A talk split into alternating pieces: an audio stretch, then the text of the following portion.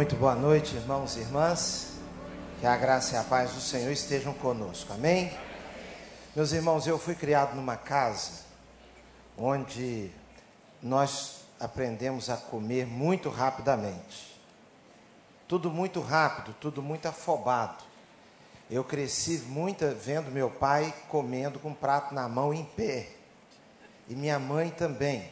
Nós tínhamos, meus pais tinham um comércio pequeno, minha mãe tomava conta de nós ali, enquanto tomava conta do comércio, e desde pequeno nós trabalhávamos ali. Minhas irmãs e eu é, colocávamos um caixote no balcão e atendíamos as pessoas.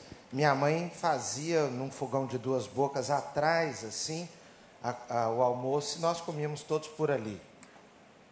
Muitas vezes, meus irmãos, eu comia com meu pai indo para a feira, indo para o Ceasa. E no carro eu levava marmitinha e, e comia com o carro andando.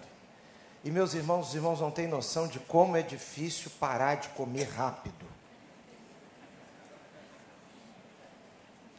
Às vezes eu estou em algum lugar, eu mesmo digo assim para mim mesmo: devagar, devagar. E às vezes eu estou conversando com alguém, a pessoa está falando, eu estou ouvindo, estou respondendo, estou comendo ao mesmo tempo. E eu fico com a inveja de quem tem aquela categoria de ir escutando a pessoa, de falar. Eu descobri, inclusive, que algumas empresas orientam quando pessoa, alguns funcionários vão cuidar de assuntos estratégicos em almoço. Algumas empresas ensinam que você deve comer antes. Para na hora que está ali tratando do assunto, você ficar naquela categoria. Só Deus sabe o tanto de farinha e feijão que o cidadão comeu antes. Mas eu cheguei a uma conclusão. Que com relação a culto tem uma coisa parecida muito parecida. Há uma inquietação, às vezes, na hora do culto, uma vontade, uma pressa, uma certa correria que não tem sentido. Por exemplo, boa parte de nós aqui já estamos um pouco ansiosos que horas que esse culto vai acabar. E às vezes na nossa igreja eu fico observando que a pessoa, num determinado momento, se levanta e deixa o culto acontecendo lá, e ou quando ela sente que está no final, ela vai se levantando e sai. Eu termino, faço apelo, converso com pessoas, às vezes fico lá um tempo, quando eu vou sair de carro, encontro aquela pessoa que saiu rápido na calçada na frente da igreja. Ou seja, é um faniquito. Você sabe o que é um faniquito? É isso, eu queria fazer um pedido a você. Vamos ficar aqui agora nesse culto, porque culto é uma coisa especial, diferente de qualquer outra coisa. Culto não é reunião comum, não. Culto é, uma, é algo que tem um pouco de sobrenatural nele. Culto é invocação do nome de Deus, é socorro bem presente na angústia, é Deus falando aos nossos corações. Uma frase, um momento, uma música, um louvor muda a vida. Então eu gostaria de, junto com você aqui agora, nós sossegássemos nosso, os nossos corações e quando nós sair, sairmos daqui, nós vamos sair daqui melhores do que nós entramos. Amém? Vamos cantar comigo aqui, não precisa ninguém ficar em pé, não precisa de instrumento nenhum também não. Vou pedir você para cantar comigo, você que sabe. Vamos cantar juntos assim, espírito de oração. Glória para sempre ao Cordeiro de Deus, a Jesus o Senhor, ao leão de Judá, a raiz de Davi, que venceu e o livro abrirá. O céu, a terra e o mar, e tudo que neles há, o adorarão e confessarão Jesus Cristo é o Senhor. Agora o lado de cá. Ele é o Senhor. Ele é o Senhor. Ele é o Senhor. Ressurreto dentre os mortos, Ele é o Senhor. Todo joelho se dobrará,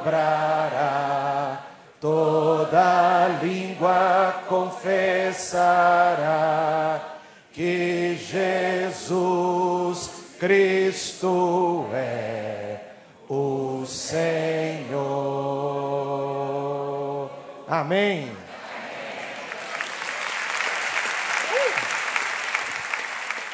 Agora o desafio é maior sem instrumento também, sem avisar ninguém que ia cantar, então não deve ter letra. E se você for muito novo de igreja, aí que esqueceu mesmo que não sabe cantar esse. Vamos tentar cantar aqui, quem souber acompanha. Levanto contigo o nome de Jesus o Salvador esse nome dá consolo, seja no lugar que for, nome bom, doce a fé, a esperança do porvir, nome bom, doce a fé a esperança do porvir. Irmãos, o problema é que vai dando vontade de cantar outros. Irmão Paulo, tem um que diz assim: O mestre o mar se revolta, as ondas nos dão pavor. Mas só que se a gente pede o pessoal da música para tocar sem avisar antes, eles ficam com revolta dentro do coração. É, mas nós vamos tentar aqui. No cantor cristão, bênção, é 328. Aí deve achar fácil aí. Acho, 328. Só que os irmãos não vão cobrar afinação. Os irmãos não vão cobrar muita harmonia. O negócio aqui é culto. Deus olha primeiro no nosso coração. Amém? Se sair meio assim, meio assado, depois os irmãos da música consertam no próximo culto. Tem como o 328 cantor cristão? Está procurando? Então tá bom. Como o negócio aqui vai para a internet, não pode fazer assim, né?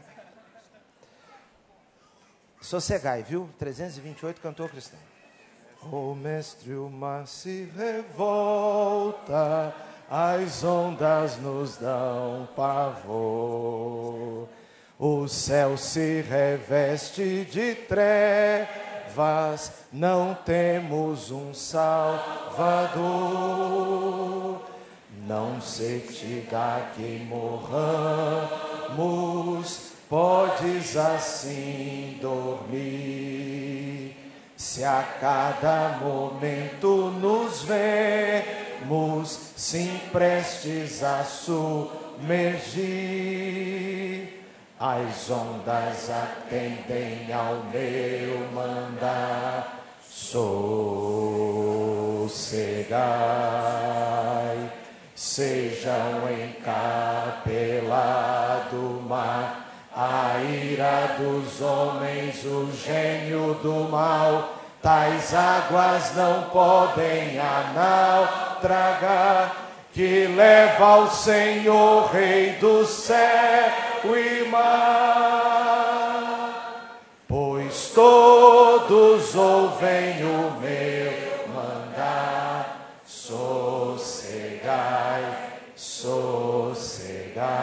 convosco estou para vos salvar. Sim, sossegai. Amém, amém, amém.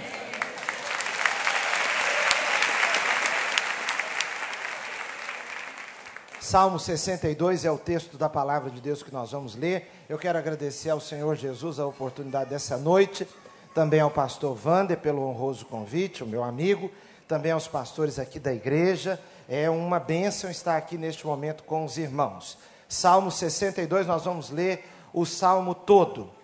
E eu peço a você que está com Bíblia, você que não está com Bíblia de papel, você que está com Bíblia no celular, levanta o celular aí. Nós vamos orar por esse celular, consagrá-lo a Deus, porque vai ser difícil para você passar esse culto todo, hein? Com esse celular ligado, e eu só escutando assim. E eu fui falar com o irmão da igreja e disse, pastor, eu estava transmitindo a bênção que está sendo o culto. Então eu queria lhe sugerir uma coisa. Nós vamos ler o texto bíblico. Fica só com o texto aí.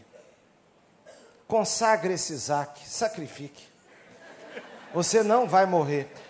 Eu fui ter celular depois de casado já há alguns anos. É possível viver, respirar e ser feliz sem celular. Amém? Vamos ler aqui.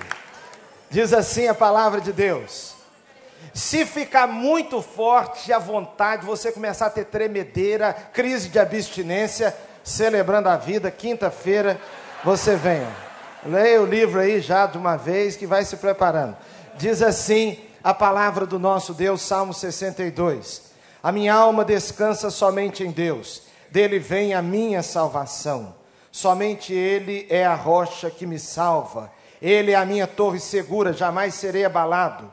Até quando todos vocês atacarão um homem que está como um muro inclinado? como uma cerca prestes a cair. Todo o propósito deles é derrubá-lo. De sua posição elevada, eles se inclinam com mentiras. Eles se de de deliciam com mentiras. Com a boca abençoam, mas no íntimo amaldiçoam. Descanse somente em Deus, ó minha alma. Dele vem a minha esperança. Somente Ele é a rocha que me salva ele é a minha torre alta, não serei abalado. A minha salvação e a minha honra de Deus dependem. Ele é a minha rocha firme, o meu refúgio. Confie nele em todos os momentos, ó povo. Derrame diante dele o coração, pois ele é nosso refúgio. Os homens de origem humilde não passam de um sopro os de origem importante não passam de mentira, pesados na balança, juntos, não chegam ao peso de um sopro. Não confiem na extorsão, nem ponham a esperança em bens roubados. Se as suas riquezas aumentam, não ponham nele, nelas o coração. Uma vez Deus falou, duas vezes eu ouvi, que o poder pertence a Deus contigo também, Senhor, está a fidelidade. É certo que retribuirás a cada um conforme o seu procedimento. Que Deus abençoe Sua santa palavra aos nossos corações. Vamos orar mais uma vez. Senhor Deus bendito, Senhor eterno, Senhor dos céus e da terra, nós invocamos o Teu nome nesta noite aqui no recreio. Senhor, venha operar neste lugar, venha operar em nossas vidas. Todos nós juntos aqui somos como o sopro, pesados na balança somos como o vento. O Senhor é quem dá peso à vida, o Senhor é quem dá consistência à vida. O Senhor é quem opera maravilhas, o Senhor é quem resgata a alma, o Senhor é quem muda a vida, o Senhor é quem livra do mal e esmaga o maligno. Nós pedimos agora o teu controle, o controle do teu espírito, o teu operar aqui, nesse lugar que para nós é um lugar santo de invocação do teu nome, de leitura da tua palavra. Ó Senhor, opere maravilhas. Nós oramos em nome de Jesus. Amém. Meus irmãos e irmãs, há coisas na vida que nós necessitamos muito. Por exemplo, consolo. Nós precisamos muito de consolo. Nós necessitamos, numa reunião como essa aqui, num culto como esse, quantos de nós estamos com uma necessidade enorme de recebermos uma palavra de consolo. Há alguma coisa, algum gesto que venha aliviar a nossa dor. Eu me recordo uma vez que eu estava numa situação passando um constrangimento. O meu amigo pastor Novaes estava do meu lado e ele olhou para mim, olhou para a situação e ele simplesmente fez assim, ele deu um toque nas minhas costas. Ele bateu nas minhas costas devagarzinho, ele estava bem próximo a mim e ele fez assim. Irmãos, aquilo tudo que estava acontecendo ao redor se apagou e aquele toque da mão do, do pastor Novaes me abençoou ali, eu me revigorei. Aquilo tudo ficou pequeno diante do toquinho da mão do pastor. Consolo. Outra coisa, meus irmãos, que nós necessitamos muito na vida é de ânimo. Ânimo é muito importante na vida. A Bíblia fala em alguns momentos, em vários momentos, tem de bom ânimo. Jesus diz: tem de bom ânimo, porque eu venci o mundo. Quando Josué estava enfrentando um momento mais desafiador da sua vida, Deus disse para ele: Mas tenha bom ânimo, porque nós somos facilmente tomados por um sentimento de desânimo. Irmãos, outra coisa que nós necessitamos muito na vida é de um espírito de Josué e Caleb. E aquilo não é fácil. O que, é um espírito de Josué e Caleb? É aquela vontade de vencer, aquela certeza de que Deus vai dar a vitória, de que Deus está na frente. Como diz um cântico, Deus vai à frente abrindo caminho quebrando as correntes, tirando os espinhos, ordena aos anjos para contigo lutar, ele abre a porta para ninguém mais fechar, aquele sentimento de que com Deus estando com você, você vai vencer. Eu tenho um grande amigo, pastor Samuel, que estava para tomar uma decisão. Tinha um emprego, um bom emprego, um bom salário, uma casa estabelecida, tinha uma casa, uma residência própria. E recebeu o convite para trabalhar em missões nacionais para ganhar muito menos, mudasse de uma cidade pacata para o Rio de Janeiro. As pessoas, meus irmãos, que moram fora do Rio de Janeiro, têm medo do Rio. Tem medo. Eu vou num lugar e outro pregar, as pessoas me perguntam, pastor, como é que vocês vivem lá? E ele foi conversar com o pai. E o pai, percebendo que havia um chamado de Deus ali, ele pergunta para o pai assim: o pai caminhoneiro, Pergunta para o pai, pai, e se der errado? O pai diz: Você volta que nós vamos dirigir caminhão. Volta que nós vamos dirigir caminhão. E a Bíblia aí está certo. Está certo mesmo, volta que nós vamos dirigir caminhão. A Bíblia diz levar as cargas uns dos outros. Meu filho, você vai dar certo. E se não der certo, você volta. Nós estamos aqui, mas vai dar certo espírito de ânimo, irmãos, aquele espírito de conquistador, de quem está indo para voltar com a vitória, isso é tão importante na vida. Outra coisa, irmãos, que nós precisamos muito é de senso de realidade. Às vezes nós estamos voando fora da realidade. Nós estamos operando num canal que não existe. Agora, irmãos, a tal da esperança, como ela também é necessária na vida. Nós precisamos ter esperança, mas parece que dentro de nós existe uma busca, um esperar, um depositar de confiança em alguma coisa, em alguém. E no salmo que nós acabamos de ler agora, nós descobrimos, meus irmãos, algumas coisas muito importantes. Primeiro lugar, como é vã depositar a esperança, como é vão depositar a esperança nos homens. E alguém vai dizer, pastor, mas isso é óbvio. É mesmo, é óbvio mesmo. Só que vira e mexe na sua vida, você está colocando a sua esperança, a sua confiança em alguém. É muito comum isso. Você espera que alguém resolva abrir uma porta para você, você espera que alguém lhe telefone, você espera que alguém olhe pelos seus interesses, que alguém lute por você, que alguém vá lá na faculdade fazer inscrição no seu lugar, ou que entre na internet e faça no seu lugar. É depositar a confiança em outra pessoa, a depositar a confiança de que um casamento vai te salvar, de que se casando vai resolver tudo. É o depósito de confiança num patrão que você acredita que ele vai te livrar da situação X, de que ele vai resolver a sua situação financeira. É assim, nós temos uma tendência a deslocar a confiança e colocá-la naquilo que é frágil. E ao descrever aqui, meus irmãos, o salmista, o salmista, ao descrever a experiência dele de confiar, de depositar esperança, nós descobrimos, meus irmãos, em primeiro lugar, que esse salmo é um salmo de Davi. Davi, meus irmãos, foi um homem que viveu experiências dramáticas. A boa parte da vida de Davi foi nos campos de batalha. E nem sempre ele com a maioria. Em muitos momentos, Davi estava em situações desfavoráveis. Quando ele aparece no cenário, meus irmãos, da história, e que entra para a história com, com aquele evento, quando ele enfrenta Golias, Davi era um nanico. O texto bíblico, ao descrever Davi, descreve Davi de um modo até meio engraçado. Uma versão antiga diz, dizia, ou diz, que Davi era ruivo, de gentil aspecto. Eu já li versão dizendo que ele, ele tinha um aspecto franzino. O fato é que diante daquele monstro, daquele Golias, ele não era ninguém. De repente alguém vai e empresta, Saul empresta a sua, é, arma, a, sua roupa de guerreiro. Não cabe aquilo em Davi.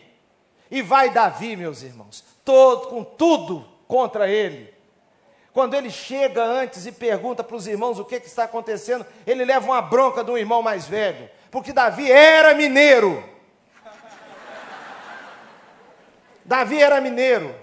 Os irmãos estão na guerra e ele vai levar queijo para os irmãos. Ele está conversando com o irmão e pergunta: o que, que é isso que está acontecendo aí? Quem, o que, que está acontecendo? E Golias todo dia chamava: Eu quero um homem, um homem em Israel, um homem. Meus irmãos, um monte de homem e alguém gritando: Eu quero um homem, vê se tem um homem aí. Aí Davi pergunta: O que, que é? Chamou um homem? Sou eu. Me chamou. E Davi vai enfrentar aquilo com tudo contra. Depois, meus irmãos, quando ele lida com a vaidade, o ciúme de Saul, Saul sendo rei, e Saul foi rei por 40 anos. Não foi coisa de um ano, dois, três, seis meses. Saul reinou por mais de 40 anos. Então Davi sempre esteve numa situação desfavorável, mas aí ele ele tem que ter esperança, porque não importa a sua situação, você não pode deixar de ter esperança, de confiar Alguém é o seu Salvador, o Senhor nosso Deus é seu Salvador, o seu auxílio, o seu escudo, a sua lança, a sua lança forte. E Davi então começa a descrever e ele vai dizer sobre confiar nos homens. Veja só, eu quero chamar a sua atenção para o verso de número 3 que diz: Até quando todos vocês atacarão um homem que está como um muro inclinado, como uma cerca prestes a cair? Todo o propósito deles é derrubá-lo de sua posição elevada. Eles se deliciam com mentiras, com a boca abençoam, mas no íntimo amaldiçoam. Por que, que nós não podemos depositar a nossa esperança nos homens? Por causa disso aqui, irmãos. Primeiro lugar, o seguinte: porque os homens, eles têm prazer em chutar cachorro morto. Diz o texto assim: olha, eles estão, o muro já está inclinado e eles vão e ficam tentando acabar de empurrar o muro. Havia uma, há uma música no Brasil que era muito cantada há uns anos atrás, que dizia: joga pedra na Geni. Joga pedra na Geni. Ela é boa de cuspir. Às vezes você pode sentir uma geni. Está todo mundo contra. E você sabe que em cada família aparece alguém que, como que atrai as críticas de todos. No trabalho atrai as críticas de todos, a zombaria das pessoas. Outro dia um jovenzinho pregador estava reclamando comigo e dizendo a mim que ele ficou muito envergonhado porque alguém fez um comentário sobre uma pregação dele, ou na hora que foi apresentar, fez uma brincadeira que o deixou constrangido. Eu disse para ele: Eu já estou acostumado. Isso é assim mesmo, meu filho. Isso é desse jeito. Quando você está em situação desfavorável, parece que atrai as pessoas para acabar de derrubar o muro. Sabe por quê? Porque o homem tem fascínio, fascínio pelo vitorioso. As pessoas têm fascínio e ojeriza ao cheiro de derrota. Meus irmãos, basta ver, por exemplo, qual o movimento que o mundo político faz. Independente da sua preferência, eu não estou aqui tratando de sua preferência política e nem de partido político, mas o movimento é assim. Quando se sente que um político, seja um presidente, seja um governador, um prefeito, seja o que for, seja quem for, ele é forte, todos os políticos se juntam ali. Quando se começa a perceber que há uma fragilidade, e a fragilidade, ele vai se enfraquecendo, todos se afastam porque ninguém quer associar a imagem a derrotado. Ninguém. Se você começar, a, de certa maneira, a, a, a perceber ou pensar que as pessoas estão muito ao seu redor, você está indo bem, você está vitorioso, você na vida financeira está seguindo, isso tudo atrai pessoas, meu irmão. Porque muitas vezes as pessoas não gostam das pessoas, elas gostam do que as pessoas podem dar. Eu estava acompanhado de um homem, e ele passou um revés na vida dele. E quando eu estava indo andando junto com ele, sentamos numa reunião. E chegou um grupo de quatro todos que nos conheciam. E eu fiquei sentado com ele num banco, e os outros quatro chegaram, eu fiz sinal para eles sentarem, eles todos passaram e sentaram em outro banco à frente. Aquele homem estava do meu lado e disse: se fosse há um ano e meio atrás, esse povo todo ia sentar do meu lado aqui. É o muro que está inclinado e os homens querem acabar de derrubar. Os homens têm fascínio pela vitória, pelo bonito, pelo forte. É impressionante, meus irmãos, o culto à juventude que nós estamos vivendo. É um verdadeiro culto à juventude. Tudo tem que ser jovem, tudo tem que ser novo, tudo tem que é, é, expressar, transmitir pujança, tudo tem que transmitir força. E nós que vamos ficando mais velhos, vamos ficando preocupados. Aí nós começamos a virar slim. É uma coisa séria agora, você comprar uma roupa. Um homem normal entra para comprar uma roupa. Eu falei com a moça, minha filha, que coisa é essa? Ela disse, porque a moda agora é assim é aquele a boca da calça bem apertada, tudo junto. E você sabe que aí a camisa também tem que ser slim. E terno agora também, blazer, é também slim. E a gravata é slim. A gravata deixou de ter 10 para 7. E você, para comprar uma de 10, você tem que. Não sei o que tem que fazer mais. E o pior é que aí fica assim, e o sapato é de bico fino. Então fica aquele sapato de bico fino, aquela calça apertada e vem tudo apertado, a camisa slim, o negócio slim e o aqui em cima o a gravata slim. E você fica parece que vestido igual pó de café a vácuo. Parece que veste todo mundo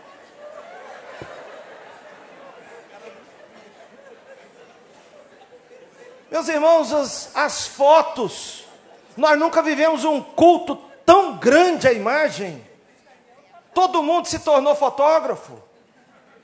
E agora todo mundo com biquinho.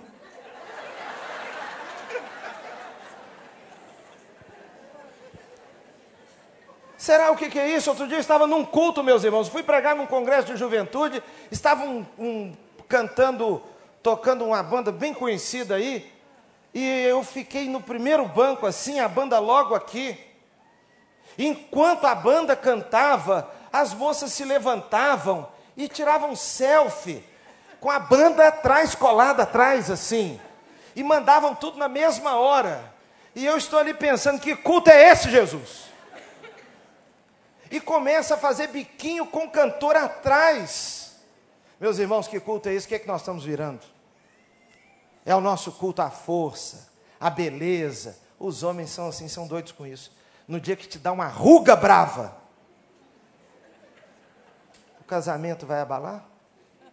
A sua esperança de manter o seu casamento é em quê? Na cor do seu cabelo? Na quantidade do seu cabelo? No seu tamanho? No seu peso?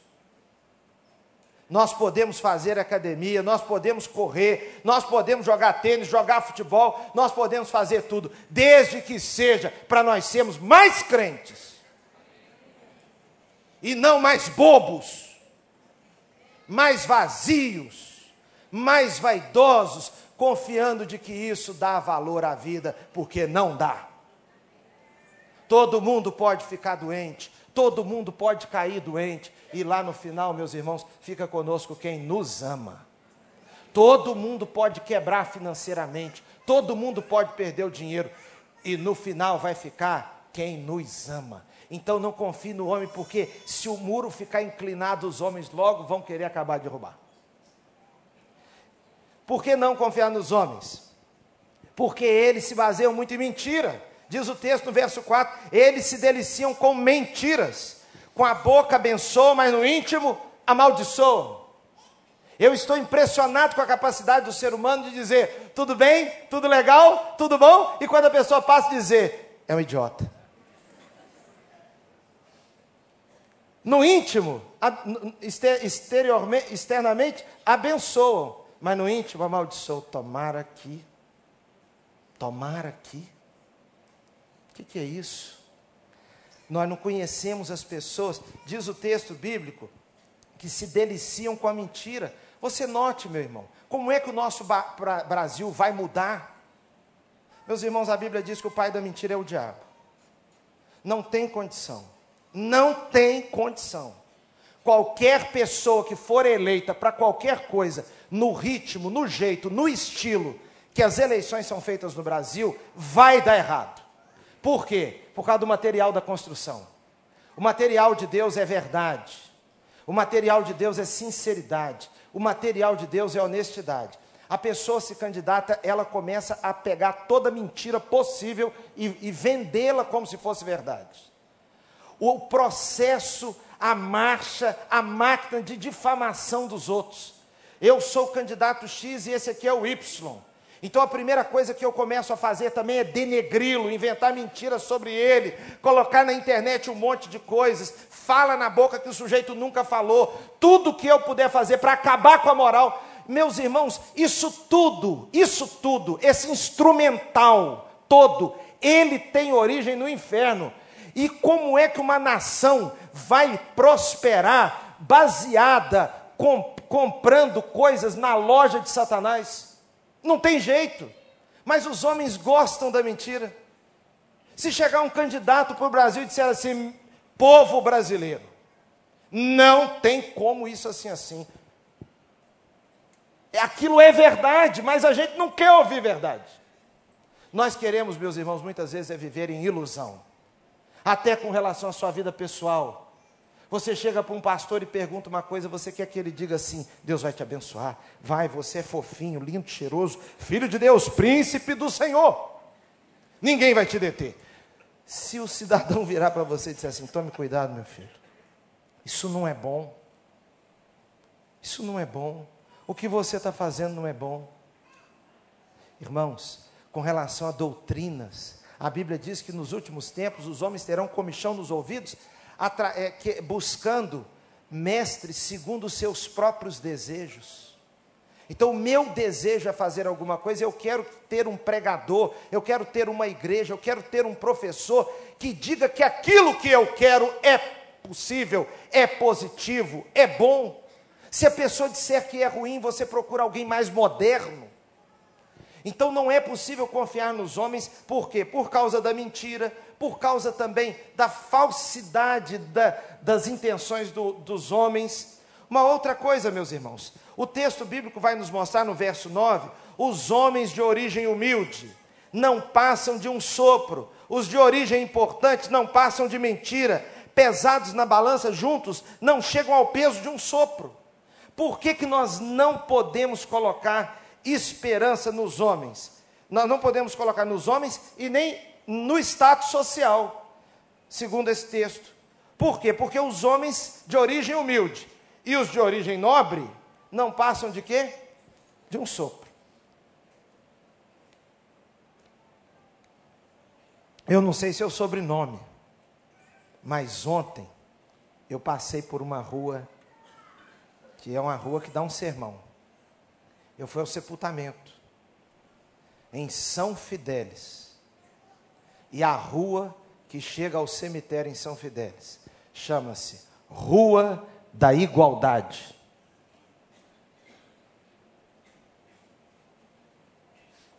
Toda rua de cemitério tinha que chamar Rua da Igualdade. Rua da Igualdade.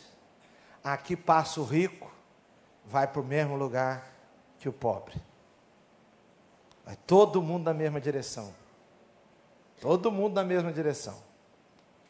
Você chega no cemitério São João Batista, tem umas mansões lá.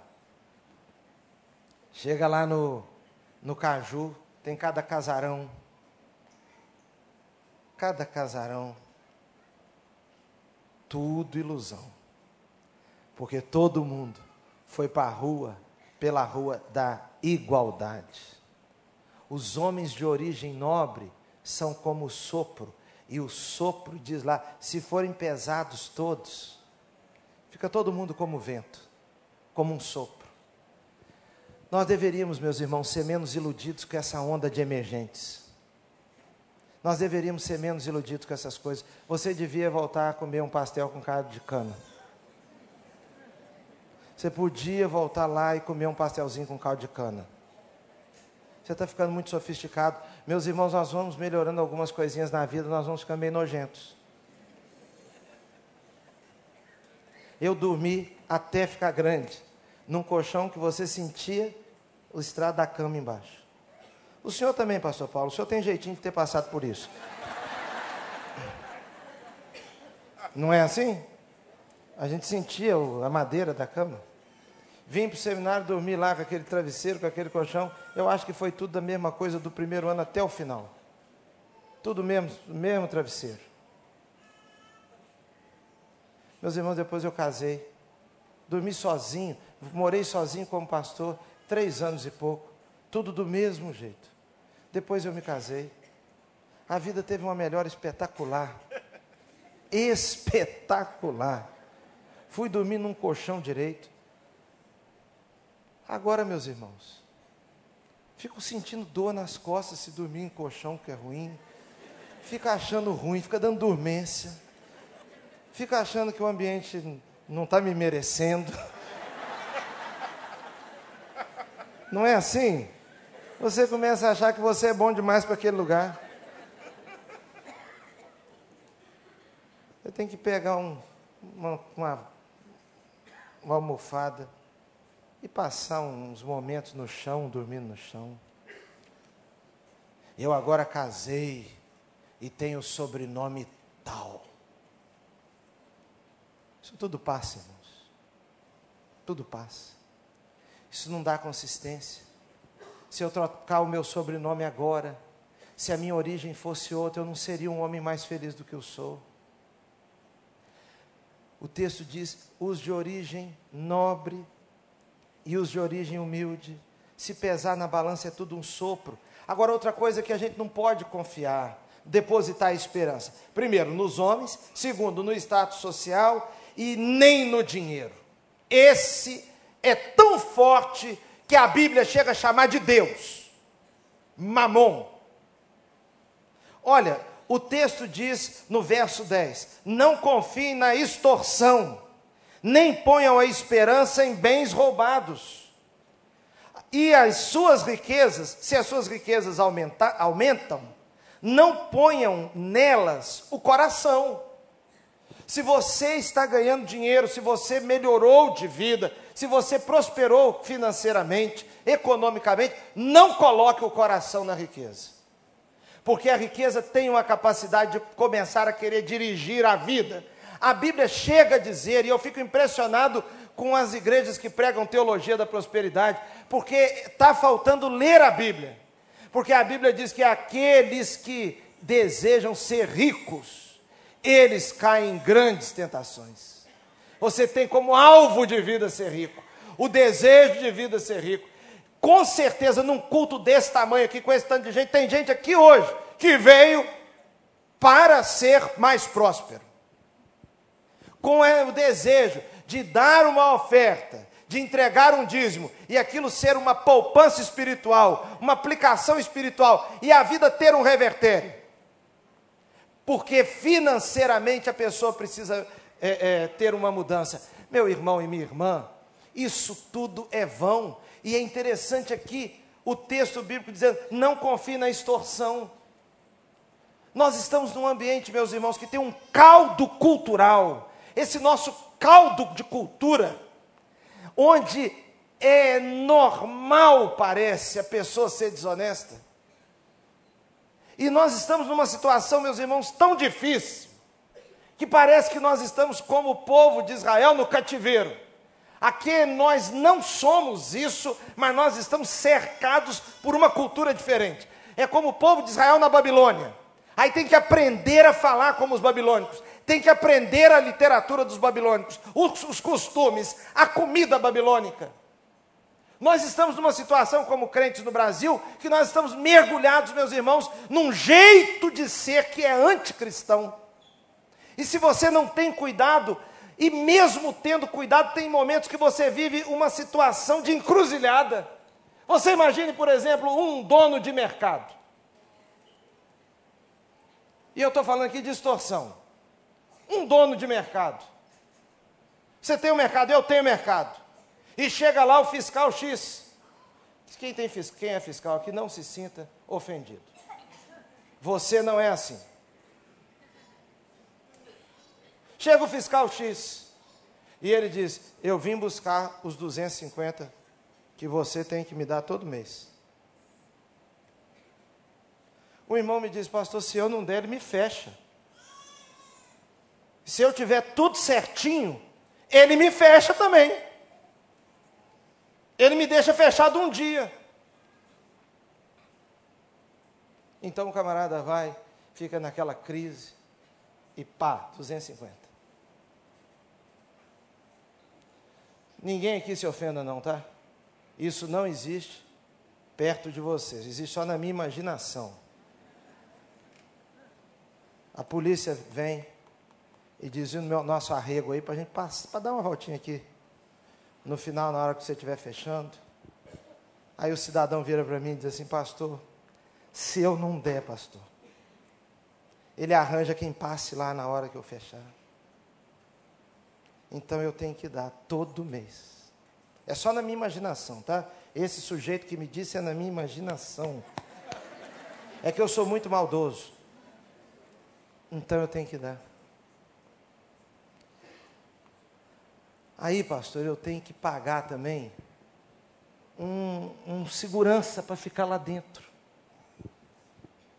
Porque eu tenho que ficar ali com segurança, porque senão o próprio freguês me, me cata um sabonete, me cata um caldo quinó.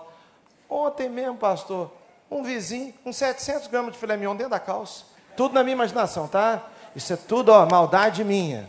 Eu que tenho que mudar.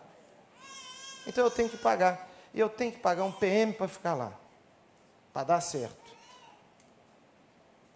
Ah, pastor, o negócio é sério. Eu tenho que pagar também um tal de fiscal de salão. É um cara, um funcionário meu, carteira assinada, tem que ficar ali vigiando ali. Vigiando. Ele tem que ficar o tempo todo, ele olha se a pasta de dente está lá. Porque eu sou o tempo todo pressionado a ser roubado. Eu estou à beira de ser roubado a todo um instante. Eu entro no carro e quando eu vou embora para casa, eu esqueço que eu não paguei PVA eu sou tratado com todo rigor na rua.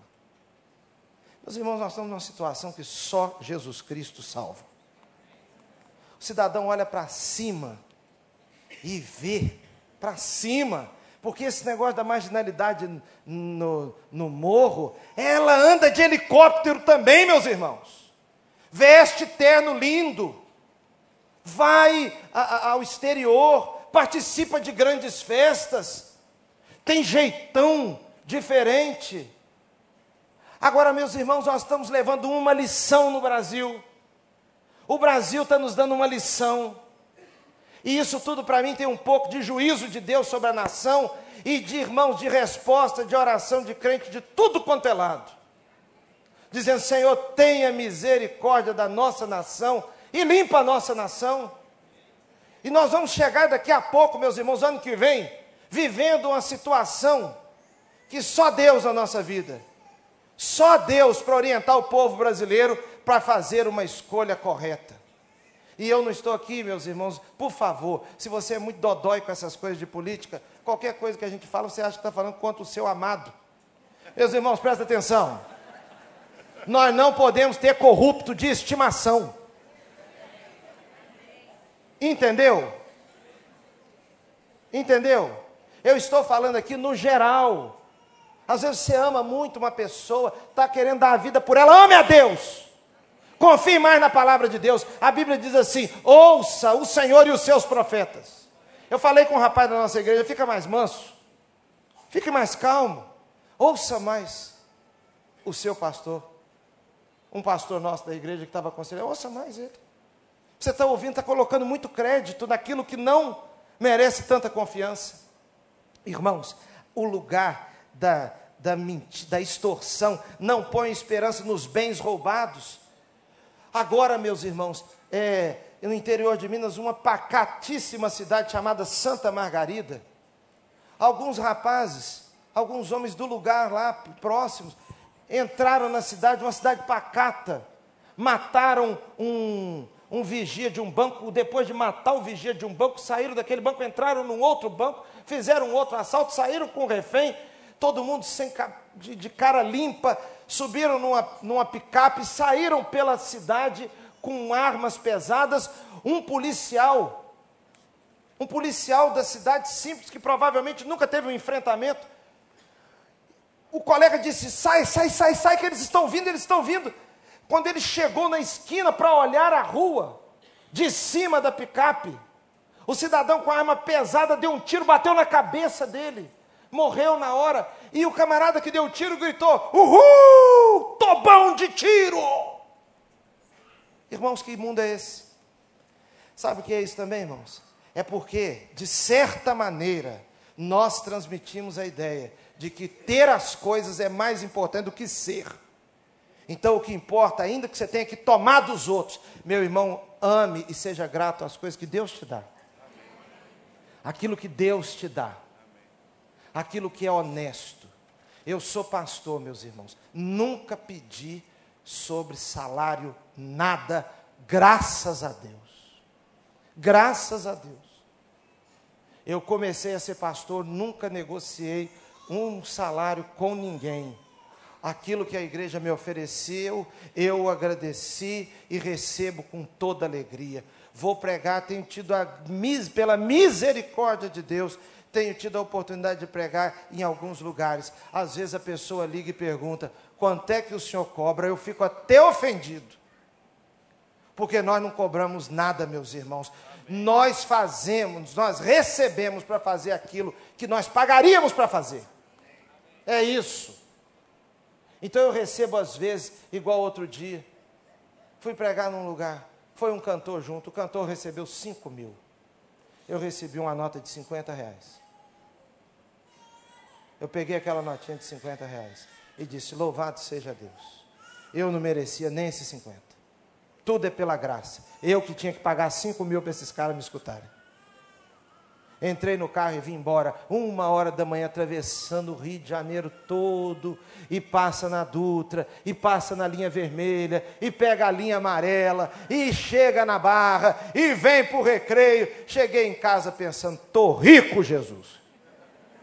Estou rico. É isso que o Senhor me deu? Louvado seja o teu nome. Pare, meu irmão, de amaldiçoar as coisas que Deus te dá.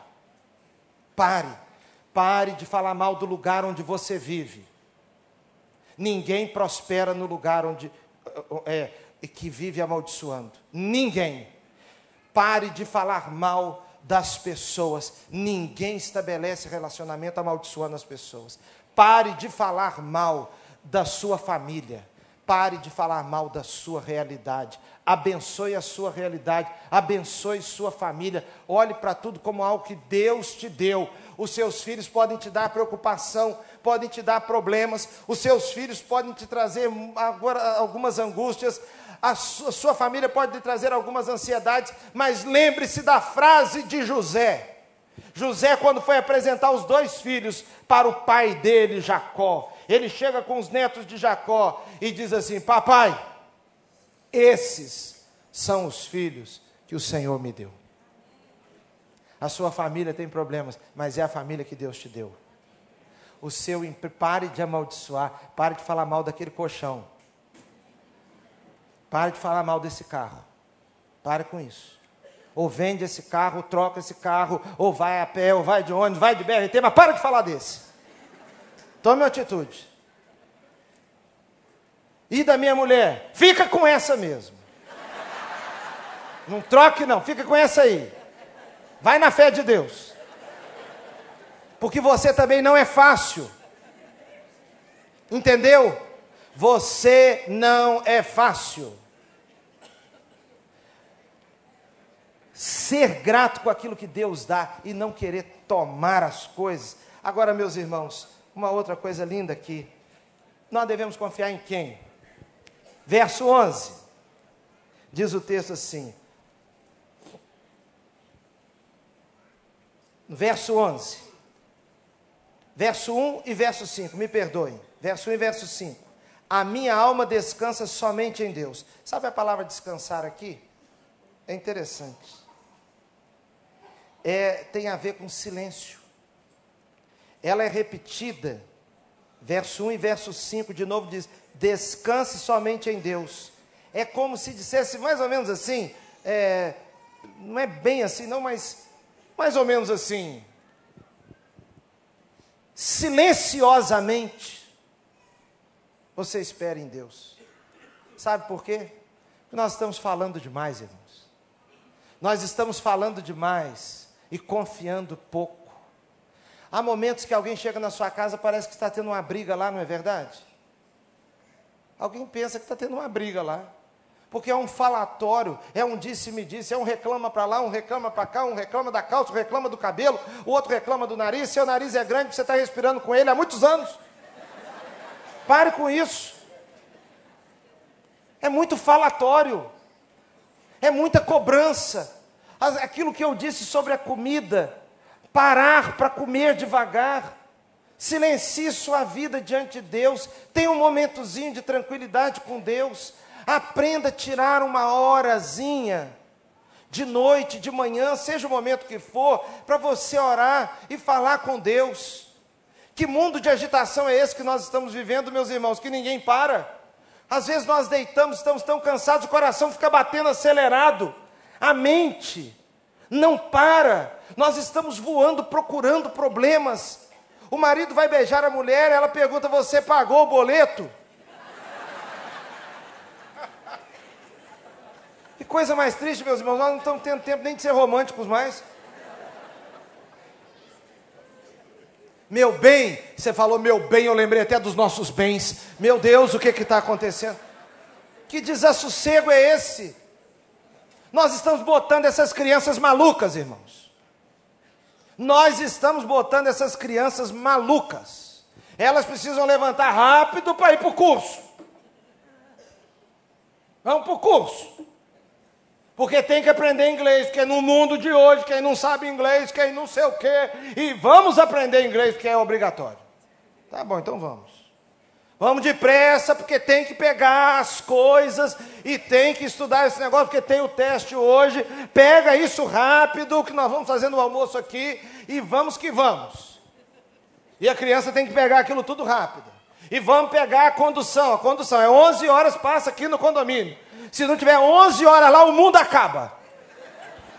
Porque nessas alturas você já está lá na central do Brasil, a sua mulher está lá não sei aonde, você está ligando para casa querendo que a pregada ponha a criança lá.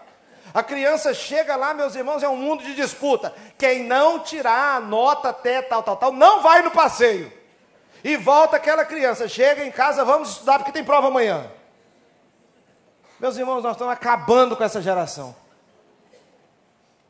E nós estamos achando que estamos fazendo a maior vantagem do mundo. E nós não conseguimos parar com isso, sabe por quê? Porque nós temos medo dos nossos ficarem para trás. Porque se os outros estiverem certos e eu estiver errado, aí o meu não fez nada. Então vamos nessa onda. Vamos todos nós. Nós não estamos tendo paciência de ler um versículo da Bíblia, dois versículos da Bíblia. Nós não estamos com paciência de desligar esse terrível celular nem um minuto na vida. Nós não queremos desligar essa televisão, nós não queremos nada disso, meus irmãos. A nossa vida está uma agitação. Meus irmãos, nós vamos ter um troço. Nós estamos para ter um troço. Antigamente falava-se muito de colapso. Fulano morreu de quê? Colapso. Ninguém morre. Não tinha um tal de colapso? Isso é um modo antigo de falar, não é não? O que, que o cara teve? Colapso. Lá em Maimirim, muita gente morreu de colapso. Eu estou achando que essa onda vai voltar mesmo. Um monte de gente morrendo de colapso. Teve um piripá que bateu as botas, bateu o motor. Aí começa essa onda de ansiedade que nós estamos vivendo, todo mundo está ansioso. Ontem eu lá em São Fidélis, aquelas ruas paradas, um pastor vira e fala assim, porque nessa agitação que nós estamos vivendo hoje, meu irmão, eu falei. Eu falei para o pastor, o pastor Fernando Brandão estava do meu lado, eu falei, esse irmão está precisando nos visitar.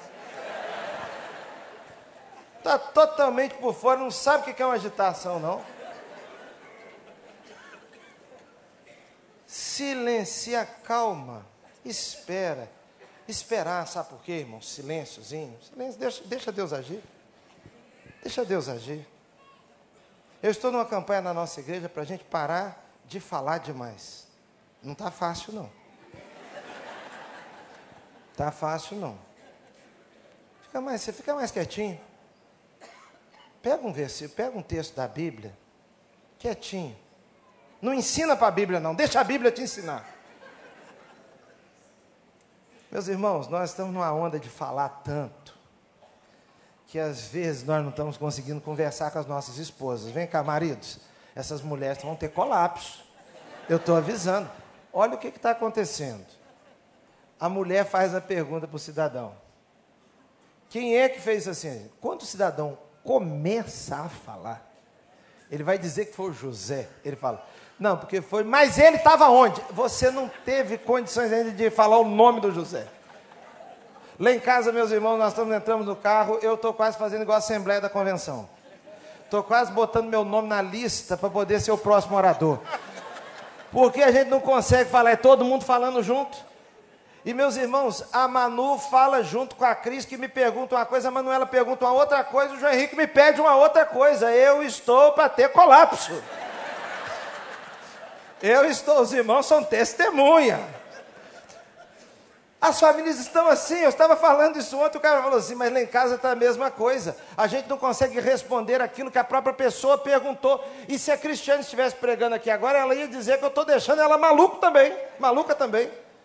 Porque nós estamos precisando ter mais silêncio. Então descansa, no sentido de silenciosamente, você espere em Deus. Diz o texto assim: descanse somente em Deus, ó minha alma. Por que, que nós devemos esperar mais em Deus? Em Deus nós podemos ter esperança, porque Ele é a fonte da esperança. Diz o texto bíblico aqui: somente dele vem a minha esperança, verso 5. Deus é que dá esperança. Você vai ler os jornais amanhã? Na esperança de ter esperança, deixa eu lhe avisar um negócio: não vai dar certo. Tem gente do mercado financeiro aqui que deve ficar meia-noite, uma hora, procurando o que que deu na bolsa de Tóquio, o que que deu na outra, o que que deu na outra, numa busca de uma esperança. Eu vou avisar, não tem. A sua esperança está no Mercosul? A sua esperança está no, no, na União Europeia? A sua esperança está o quê? Em medidas que vão ser tomadas nos Estados Unidos? Os, os governantes do mundo, meus irmãos, estão desgovernados. os governantes do mundo, os primeiros ministros, os presidentes, os líderes de Senado, de congressos, os ditadores, eles não sabem o que fazer com os grandes problemas da, da atualidade. Está todo mundo batendo cabeça. A sua esperança é que vai entrar um Messias, Salvador das pátrias. Não tem. Houve um tempo no mundo que a esperança estava sendo depositada basicamente na educação, um culto à educação, e educação é importante mesmo. Educação de fato tem o seu valor. Entretanto, vem a Segunda Guerra Mundial e mostra aqueles países que eram países que investiam em educação a capacidade dos educados de matar, de cometer atrocidades. Nós estamos, meus irmãos, neste século e tem gente passando por cima dos outros, arrancando o sangue dos outros à toa. Onde está a sua esperança? A sua esperança está no Jornal Nacional de amanhã? Na leitura de uma revista da semana? A sua esperança está em quê? No que o Congresso Nacional vai decidir sobre é, leis trabalhistas, sobre, lei, sobre leis previdenciárias? A sua esperança está numa mudança de governo? Ora, nós não conseguimos, meus irmãos, esperança em nada disso. A nossa esperança vem de Deus. É quando nós sossegamos, porque dele vem a minha esperança. Diz o texto bíblico mais assim, que no verso 6, olha que, que texto lindo, somente ele é a rocha que me salva. Ele é a minha torre alta, não serei abalado. Não serei abalado. A esperança de não sermos abalados é Deus nos guardar, irmãos. E a Bíblia diz assim: os que confiam no Senhor, eles são como o monte de Sião, que não se abala, mas permanece para sempre. Tem situações na vida que podem causar abalo mesmo, mas meus irmãos, tem muita coisa que é piti. Sabe o que é piti, né? A minha esposa trabalhou muito tempo em, em emergência médica. E emergência médica vive chegando piti. Tem coisa séria, mas tem aquela pessoa que desmaia. Tem pessoa que desmaia, desmaia mesmo. Mas tem aquele que desmaia e chega lá e fica com a tremurinha assim no olho, dando uma aberturinha no olho, reparando o médico. Não tem? Tem. Eu conheci uma enfermeira que quando identificava um piti, ela, a pessoa começava a dar aquela tremurinha assim, para dar aquela aberturinha no olho, para ver como é que estava o ambiente. Ela dizia assim, ai gente, eu espero que não seja o doutor fulano que vem aqui atender ela. Porque sabe como é que ele é? Ele tem aquele negócio de aplicar aquela injeção no globo ocular. Tem aquela mania dele, já fez isso semana passada. Ele acha que injeção no globo ocular resolve tudo. Logo a pessoa abriu o olho, ficava boa. Meu pai estava me contando que estava num culto, uma pessoa gritava e pá, e pum, caía. Até que ela fez isso um dia lá. A irmã da igreja chegou e bateu, uma médica da igreja foi até ela e falou assim: Pode levantar e pode parar com isso. Ela foi embora. Tinha uns outros que estavam tendo um negócio assim de cair também num congresso. Estava todo mundo caído. E o tempo está passando, o povo está caído, aquele louvor tocando, aquela coisa. Aí o, o líder, dirigente, pegou um papel e falou assim: Pessoal do ônibus número 18, motorista está dizendo que está saindo. Os caras começaram a levantar na mesma hora e ir embora.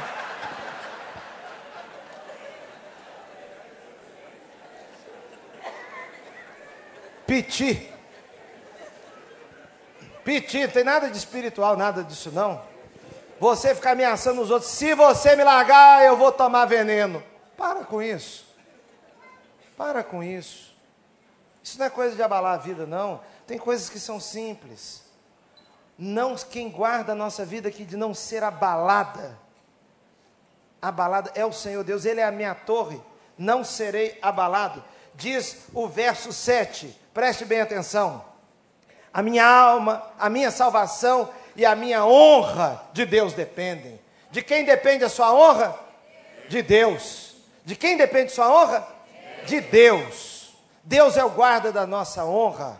Você não pode dominar aquilo que as pessoas falam a seu respeito. Mas lembre-se, Deus é chamado na Bíblia também de Tissiqueno, Tsiquenu, minha justiça. Por isso a Bíblia diz: minha é a vingança, diz o Senhor. Por quê? Porque às vezes você quer proteger, esqueça o que as pessoas estão falando a seu respeito.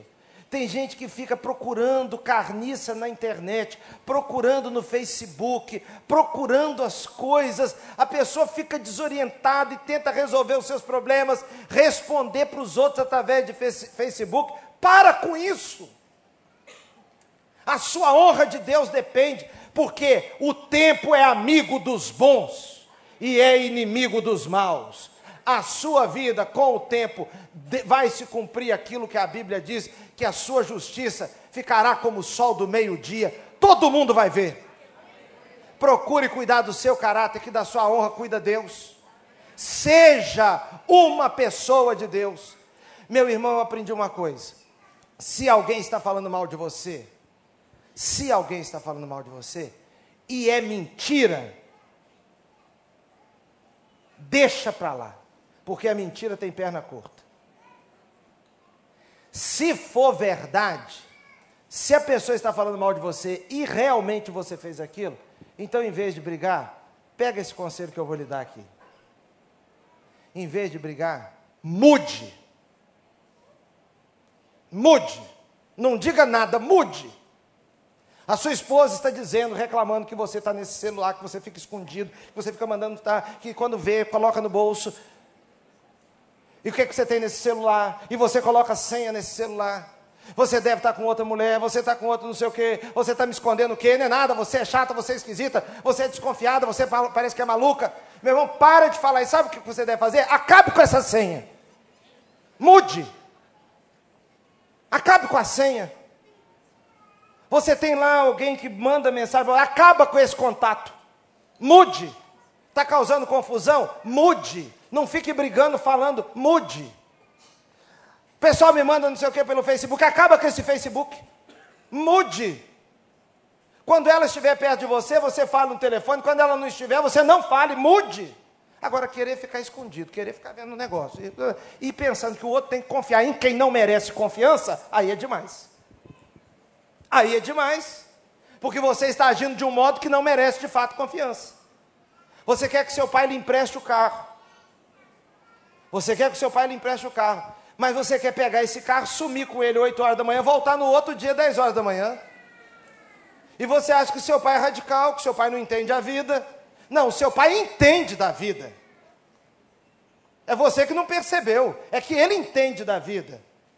Se ele marcar 10 horas, então mude, chegue 10 horas e entregue a chave. Irmãos, eu fui namorar a Cristiane. E fui pedir a Cristiane namoro, eu já era pastor. Fui pedir a Cristiane namoro de paletó e gravata.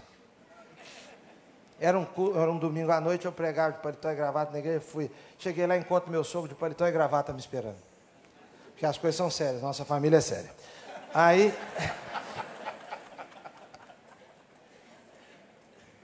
Lá pelas tantas, meu sogro diz assim: Eu já era pastor. Então, pelo que eu estou entendendo, pastor João Emílio, o senhor está pedindo a mão da Aninha em casamento. Ele chama minha esposa de Aninha, é Cristiane. É, casamento, é namoro.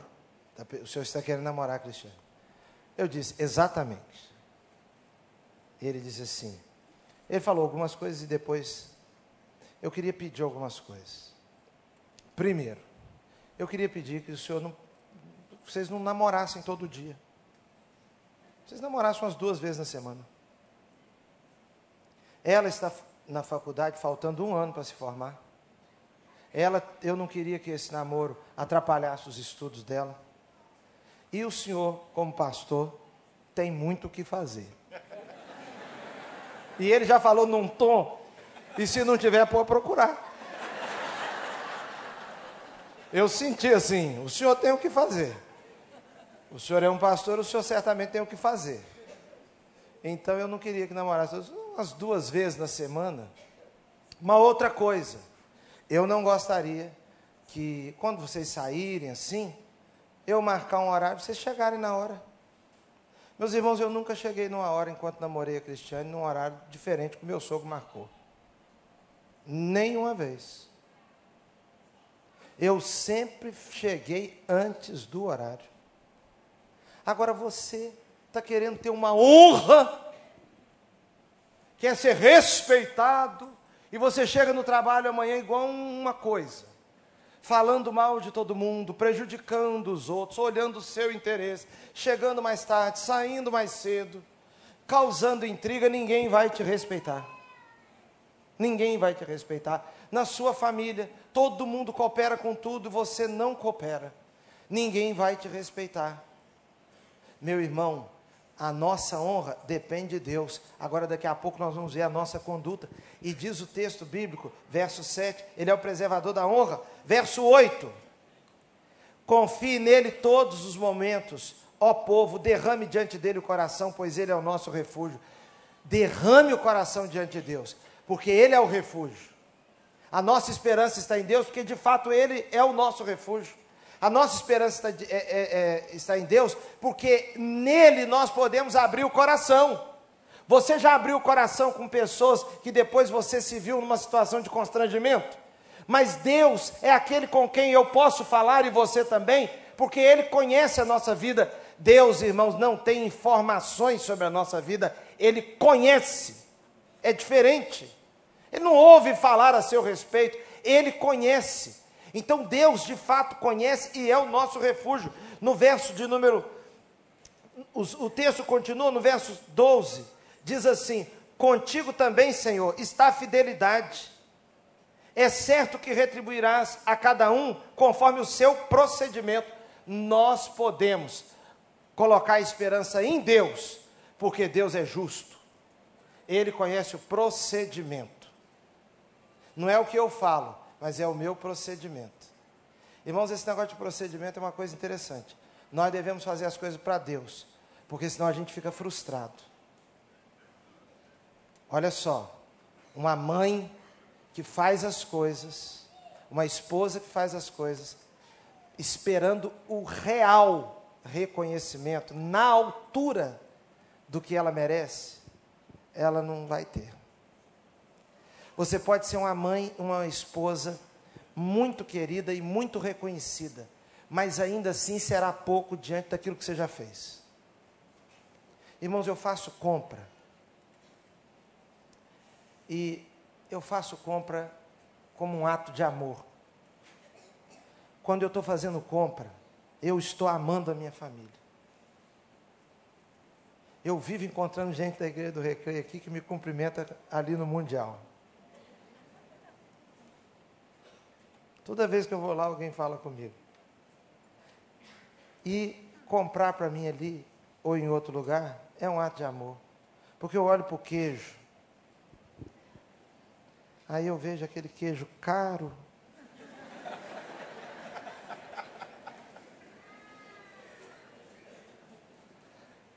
Aí eu penso assim, a Cristiane gosta desse. Aí eu arranjo um pedaço bem pequeno. Que eu mesmo nem como daquele. Aí eu levo daquele. Aí eu olho uma outra coisa que a minha menina gosta. Aí eu levo por ela. Aí eu olho uma outra coisa que o meu menino gosta, eu levo por ele. A nossa funcionária gosta de algumas coisas, eu levo por ela. Teve uma funcionária que nós tínhamos que disse assim, pastor, o senhor podia mudar esses queijinhos aí, né? Não. É por amor. Agora preste atenção. Às vezes nós estamos lá e tem tudo aquilo lá. Aí o, a filha ou o filho diz assim: Hoje a gente tem nada aqui de bom, né? Tem nada de bom hoje. Fala, não, mas tem isso, tem isso. Não, mas eu queria comer uma coisa gostosa. E o meu filho, uma banana é um negócio tão gostoso. Banana é uma fruta internacional. Eu começo até a pregar dentro de casa, meus irmãos, vocês não sabem o que é ser casado com um pastor. Morar com um pastor, eu prego sobre a banana, isso nasceu lá no Éden, meu filho. Isso tá desde da criação do mundo, isso tem potássio, isso evita cãibra, não tem cãibra. Quem tem cãibra é minha avó, vamos comer para evitar, isso é uma maravilha. Uma mulher faz as coisas às vezes com tanto carinho. Faz um almoço, o filho chega. Quando ela está fazendo aquele almoço, ela está pensando nele. Ele chega e diz assim: Vou comer não. Comi um cachorro quente lá embaixo. Matou. Reconhecimento. Você vai fazer uma matrícula de um filho, você coloca o seu coração naquela matrícula. Eu não imaginava que esperar filho sair da escola fosse a experiência que é. Irmãos, esperar filho sair da sala de aula é um negócio internacional. Você fica ali naquela expectativa. Meu Deus, Use esse lugar na vida dos meus filhos. Que ninguém judie, que eles cresçam aqui, que não sei o quê, que esse lugar não faça mal à vida deles. Essa professora olha para esses meninos com um olho de graça, e tal, e pá. Quando vem aquela criança, eu fico olhando para a cara dos pais ali, todo mundo. Irmãos, as crianças não vão entender isso na profundidade, não.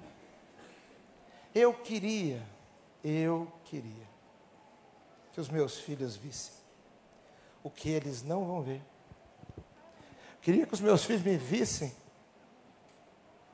Eu falei isso aqui um dia. Toda vez que eu falo, me emociono. Eu queria que os meus filhos me vissem pregando pela primeira vez. Lá naquela casinha, com uma irmã segurando uma lamparina e eu lendo a Bíblia à luz da lamparina. Eu queria que os meus filhos me vissem com aquelas primeiras roupas que eu usei para pregar. Quando eu comecei a usar paletó, com a calça de um primo, a parte de cima do paletó de um outro primo que casou, engordou e deu paletó para mim. Eu queria que eles vissem aquela combinação, a gravata do meu pai e com aquela camisa minha que não tinha muito a ver com nada daquilo e com aquele sapato de gente grande, com meu tio de setenta e poucos anos, deu, usado. E era um sapato de gente idosa mesmo usar. E eu, com 14, 15 anos, com aquela vestimenta, eu queria que eles vissem. Eu queria que eles me vissem chegando no Rio de Janeiro, descendo na rodoviária de madrugada com aquela mala. Eu queria que eles vissem lá na rodoviária, eu entrando no ônibus e a igreja cantando. Deus vos guarde pelo seu poder, protegido e velado, desfrutando seus cuidados. Eu queria. Eu queria que meus filhos me vissem pregando pelas primeiras vezes aqui no Rio. Ali na Igreja da Barra. Queria que eles vissem aquele quarto seminário quando eu entrei. Eu queria muito que eles me vissem lavando as panelas no refeitório. Eu queria que eles vissem, me vissem entrando dentro daquela geladeira, que abria a porta assim, era do tamanho de um quarto, e eu lavando aquela, aquela geladeira, com medo daquela porta bater e me prender lá dentro. Eu queria que eles me vissem lavando o carro do reitor. Eu queria que eles me vissem lavando o carro dos meus professores. Eu queria que eles me vissem esperando o professor me dar um dinheiro trocado. Eu queria, meus irmãos, que eles me vissem chegando lá em Belfort Roxo para ser pastor primeira vez. Aquele culto, aquele dia, aquele dia que eu fui ordenado, que foi o dia mais feliz da minha vida. E quando eu dei a bênção apostólica pela primeira vez. Mas, irmãos, eles não estavam lá. Eles não estavam lá. As coisas na vida da gente tem que fazer para Deus. Porque Deus é a nossa justiça, Ele olha o procedimento e acompanha a vida da gente em todo lugar. Nós estamos atrás de aplausos, querendo que todo mundo nos aplaude, todo mundo nos aprove. Alguém pode virar, pastor, e olhar para o seu livro, que eu tenho certeza que é um livro de abençoar, e pode desfazer do seu livro. Mas Deus viu como é que o livro surgiu. Deus viu, pastor Daniel. Deus viu, pastor Felipe. Deus viu. A nossa esperança está em Deus. E aí eu quero terminar com o versículo 12, 11, que diz assim: Olha que bacana. Uma vez Deus falou, duas vezes eu ouvi. Uma vez Deus falou, duas vezes eu ouvi. Deus às vezes está falando mil vezes com você, você não escuta nenhuma. Mas aqui, duas vezes Deus, uma vez Deus falou e eu ouvi duas. É você permitir que Deus fale ao seu coração de um jeito que ecoe. Entendeu? Você sai de um culto maravilhoso desse aqui, e aquilo que aconteceu aqui, fica ali dentro. Ó. Você vai para casa, lembra do hino, lembra do cântico, lembra de uma palavra, lembra de uma oração, aquilo fica. Amanhã você no seu trabalho, aquilo fica. Você está com vontade de reclamar e você lembra que o pastor falou: pare de amaldiçoar o seu trabalho, o lugar onde você está e você abençoa, aquilo fica. Irmãos, é Deus falando ao nosso coração um efeito permanente. Se você abrir a sua mente, se você abrir o seu coração, sua vontade, sua alma, Deus, que é a sua esperança, vai cumprir na sua vida o que está escrito aqui. Não vai ser abalado. Deus vai te guardar. Coloque em Deus a sua esperança. Você pode estar na luta aí tentando passar num concurso. Agora aqui no Rio de Janeiro não tem nem concurso, porque não tem dinheiro para pagar nem nada. Isso é uma lição também, tá? O que está acontecendo aqui é uma outra lição. Todo mundo queria passar em primeiro lugar em qualquer concurso, porque aí resolve os problemas da vida todos. Agora quem está no serviço público fica numa preocupação danada. A minha esposa é funcionária pública.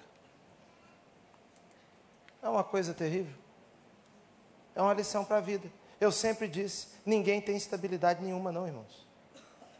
A pessoa pode ser presidente do Supremo Tribunal Federal, vem um vírus e derruba. Uma bactéria acaba. Então, note uma coisa: você pode estar numa correria tão grande, querendo tantas coisas, queira mais Deus, que Ele vai cuidar de você. Nós vamos cantar, e eu quero orar com você aqui agora. Nós vamos orar juntos. Tem alguma decisão na sua vida que você precisa tomar? Eu queria lhe encorajar a tomar a decisão que você necessita. Quem sabe você anda afastado do Evangelho, você precisa se reconciliar. Só o fato de você saber o que é reconciliar indica que você já foi de igreja. Se você já foi de igreja e se afastou, essa é a hora essa é a noite da sua reconciliação. Também, você pode estar aqui hoje pela primeira vez, ou tem frequentado aqui, tem percebido Deus falar ao seu coração, e você nesta noite deseja entregar a sua vida a Deus, e dizer, pastor, ore por mim, porque eu reconheço que eu preciso do Senhor. Nós vamos, você vai tomar também essa decisão. Nós vamos orar por você. E Deus que é o Deus que é chamado na Bíblia de rocha eterna, inabalável. O Deus que é a nossa esperança, vai encher a sua vida de consolo, de ânimo, de senso de realidade, de direção. Deus vai encher a sua vida de esperança. Vamos ficar em pé e vamos louvar o Senhor.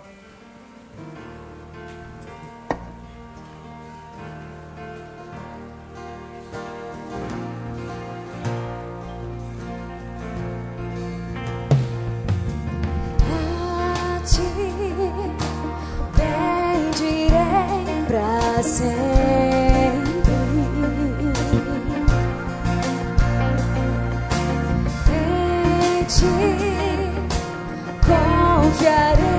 say.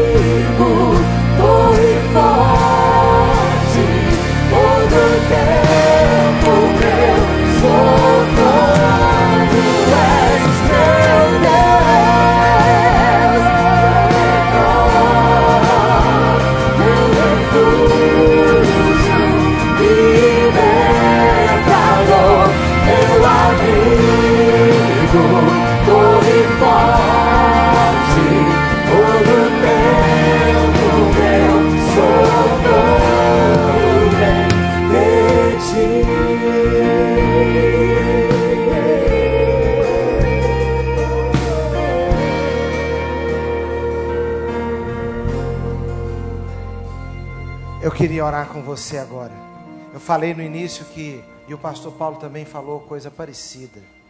O culto não é uma coisa normal, comum, melhor dizendo. Ele é sobrenatural. Nós acreditamos mesmo na presença do Espírito Santo. Porque a Bíblia diz, e Jesus nos afirmou: onde estiverem dois ou três reunidos em meu nome, ali estarei no meio deles. E Jesus está conosco aqui porque nós estamos aqui no nome de Jesus. Não é um show, não é uma apresentação. Aqui é uma invocação do nome de Deus. E a Bíblia diz: clama a mim e responder-te-ei, anunciar-te-ei coisas grandes e ocultas que não sabes. Então nós invocamos a Deus e Deus quer se revelar à sua vida. A Bíblia chama Deus de refúgio, de socorro. Se você precisa de um refúgio, você vem no lugar certo. Não é o lugar que é o seu refúgio, mas é a pessoa do nosso Deus. Então eu quero fazer esse convite agora porque eu quero orar por você. Se você deseja agora, enquanto nós vamos fechar os nossos olhos, ficarmos em espírito de oração, se você deseja entregar a sua vida a Cristo nesta noite, ou se você deseja é, retornar para Jesus, se reconciliar, levanta sua mão agora onde você está aí, faz um sinal para mim. Não fique com vergonha, não fique sem graça. Não há necessidade para isso. Que Deus te abençoe, que Deus abençoe. Eu queria que você levantasse a sua mão. Deus abençoe. E para nós isso, as coisas têm muito significado. Deus abençoe a sua vida da cabeça aos pés. Preste atenção aqui. Preste atenção numa coisa. Para nós isso tudo tem muito significado. A pessoa levantar a mão, ela está dando um passo de fé. Ela está se dizendo, dizendo se mostrando, eu quero sim. Você tem que vestir a camisa de Jesus. Tem pessoas que querem viver assim uma, um, um crente oculto. Quando eu me casei, eu coloquei aliança para todo mundo ver. Entrei na igreja para todo mundo ver. Você toma uma decisão por Jesus, tem que admitir que Deus te abençoe da cabeça aos pés, meu rapaz. Quem mais deseja tomar uma decisão, pode levantar a sua mão onde você está agora. Vamos estar em espírito de oração, meus irmãos. Vamos estar em espírito de oração. Deus abençoe lá, Deus abençoe aqui. Deus abençoe ali. Quem mais deseja tomar uma decisão lá atrás, Deus abençoe, Deus abençoe. Pode levantar a sua mão onde você está agora. Você quer reconciliar-se com Jesus ou entregar a sua vida a Cristo. Que Deus te abençoe, minha filha, da cabeça aos pés. Deus abençoe tudo que tem a ver com a sua vida. Abra os caminhos, abrace você em tudo. Quem mais deseja tomar uma decisão ao lado de Jesus? Que Deus te abençoe, meu irmão. Que a sua vida seja repleta da chuva de Deus. Que Deus abra sobre você as janelas dos céus. Quem mais deseja tomar uma decisão? Pode levantar bem alto, tem esse monte de luz aqui, tem que ter mesmo. Eu já não enxergo muito bem. Deus abençoe lá embaixo. Deus te abençoe. Deus cuide da sua vida, lhe proteja, te livre do mal, do perigo e lhe dê o rumo que você necessita. Quem mais deseja tomar uma decisão, Deus te abençoe, meu filho. Deus abençoe você, te fortaleça. Que Deus dê a você aquilo que você mais precisa. Deus dê a você o que você mais precisa. Quem já levantou a mão pode abaixar e abra os olhos um instante só aqui. Se você está aqui nesse culto, você é filho de crente, filho, filha de crente, e você está afastado do Evangelho. Olhe para mim um instante. Você está no lugar errado. É, quando você vai para alguns lugares que você sabe que não é o lugar que Deus te deu. Você está vivendo uma situação que não é a melhor. Você está aqui hoje e eu quero te desafiar em nome de Jesus. Você sabe que tem coisas na Bíblia que alguém em nome de Jesus deu ordem. Deu ordem. Por exemplo, Pedro deu ordem para um homem que estava paralítico para ele andar. Se você é filho de crente está afastado do Evangelho, olhe bem para mim. Em nome de Jesus de Nazaré, eu te dou uma ordem, minha filha, meu filho. Volte para Jesus hoje. Em nome de Jesus.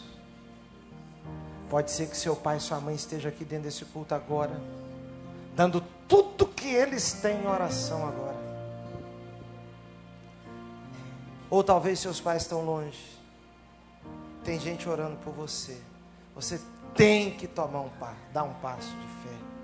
Então eu volto a dizer: se você é filho de crente está afastado do Evangelho, em nome de Jesus eu te ordeno, tome uma decisão. Tome uma decisão. Nós vamos cantar agora.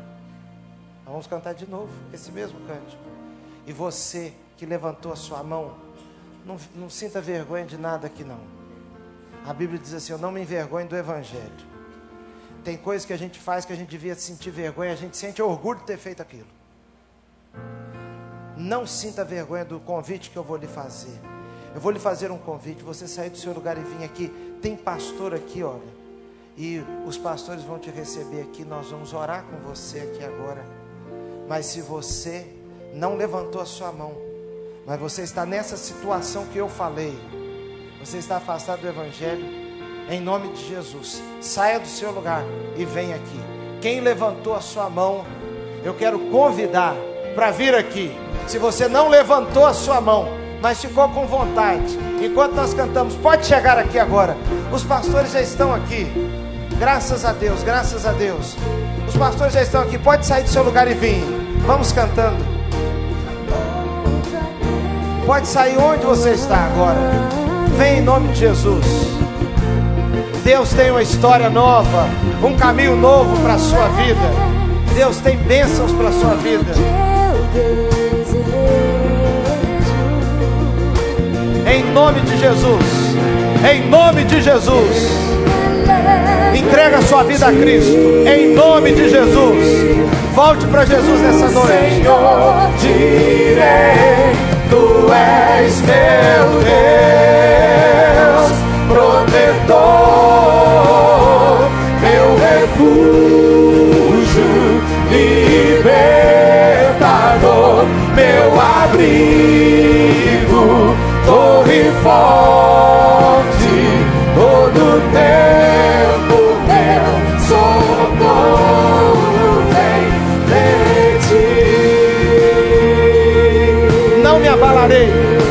me abalarei.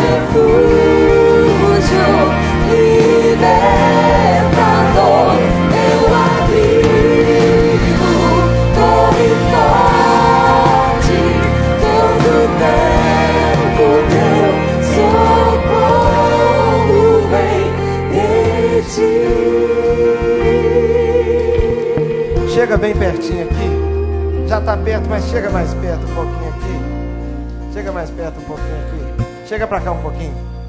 Olhem para mim aqui, todo carinho. Olhem, vocês estão num lugar que é um lugar maravilhoso, mas aqui tem defeitos. Todo mundo aqui, olha, todo mundo tem defeitos. Igreja tem defeito porque ela é formada por pessoas iguais a mim e a você. E um lugar onde tem gente igual nós dois, não tem como ser perfeito. Então note uma coisa: se agarrem em Jesus. Não fique, não fiquem chateados se alguém da igreja não cumprimentar, se alguém da igreja não ligar, se descobrir que alguém da igreja fez alguma coisa errada, isso é um problema da pessoa com Deus. Não abandone Jesus porque uma outra pessoa fez uma coisa errada. Se você ouvir falar mal a meu respeito, não abandone Jesus não. Fique com Jesus. Eu tenho os meus erros. Jesus é perfeito. Uma outra coisa. Nesse lugar aqui, tem pessoas com defeitos? Como eu disse, tem. Mas tem gente maravilhosa. Tem gente aqui que dá vontade de você botar no bolso e levar para casa. Tem muita gente linda aqui. Deixa eu dar um testemunho aqui. Eu sou amigo pessoal do pastor da igreja aqui. Eu já estive com ele muitas vezes, em viagem, no carro, viagem longa de avião. Já passei dias com ele, dividindo quarto. Nunca, nunca o pastor Vander me convidou para nós fazermos alguma coisa que fosse uma coisa errada, uma coisa que um pastor não pudesse fazer. Nunca ele teve comigo uma conversa que fosse uma conversa que um pastor não pudesse ter. Eu estou dizendo dele porque tem um monte de gente aqui assim. Tem gente aqui maravilhosa. Pessoas que podem se tornar irmãos e irmãs de vocês. Que se vocês tiverem de se transferir do Rio de Janeiro, vocês vão chorar de saudade da pessoa. Porque aqui tem muita gente de Deus. Tem muito sopro de Deus aqui. Agora, uma outra coisa: vocês têm defeitos, mas vocês também são preciosíssimos. Olha, tem gente que tem vontade de levar vocês para casa. E às vezes vocês também aprontam, como nós também. Mas isso não tira o nosso valor, porque na vida com Deus a gente vai crescendo dia a dia. Agora, um outro conselho. Já é uma outra pregação que eu estou fazendo aqui, né? Mas olha só, vocês vão voltar para casa. Aí sai desse ambiente aqui. Dá vontade de ficar ouvindo esse pessoal. Achei você canta tão bem, meu irmão. Não conhecia você não. Essa irmãzinha aqui canta tão bem. Você podia gravar umas mensagens de celular cantando e mandar para nós. Ali, essa música, tudo isso aqui, esse ambiente. Tem gente aqui que vocês não estão vendo, mas está emocionado. Vontade de orar por vocês, etc. Então aqui é uma maravilha. Jesus apareceu nesse lugar nessa noite. Agora, gente, Jesus apareceu num lugar com com os discípulos, a glória de Deus se manifestou. Quando eles desceram do monte, encontraram um endemoniado. Nós vamos sair, vocês vão voltar para casa, encontrar os mesmos amigos. Aí é hora de ser firme, é hora de ser decidido, decidida e ficar com Jesus forever. Amém? Vamos orar aqui.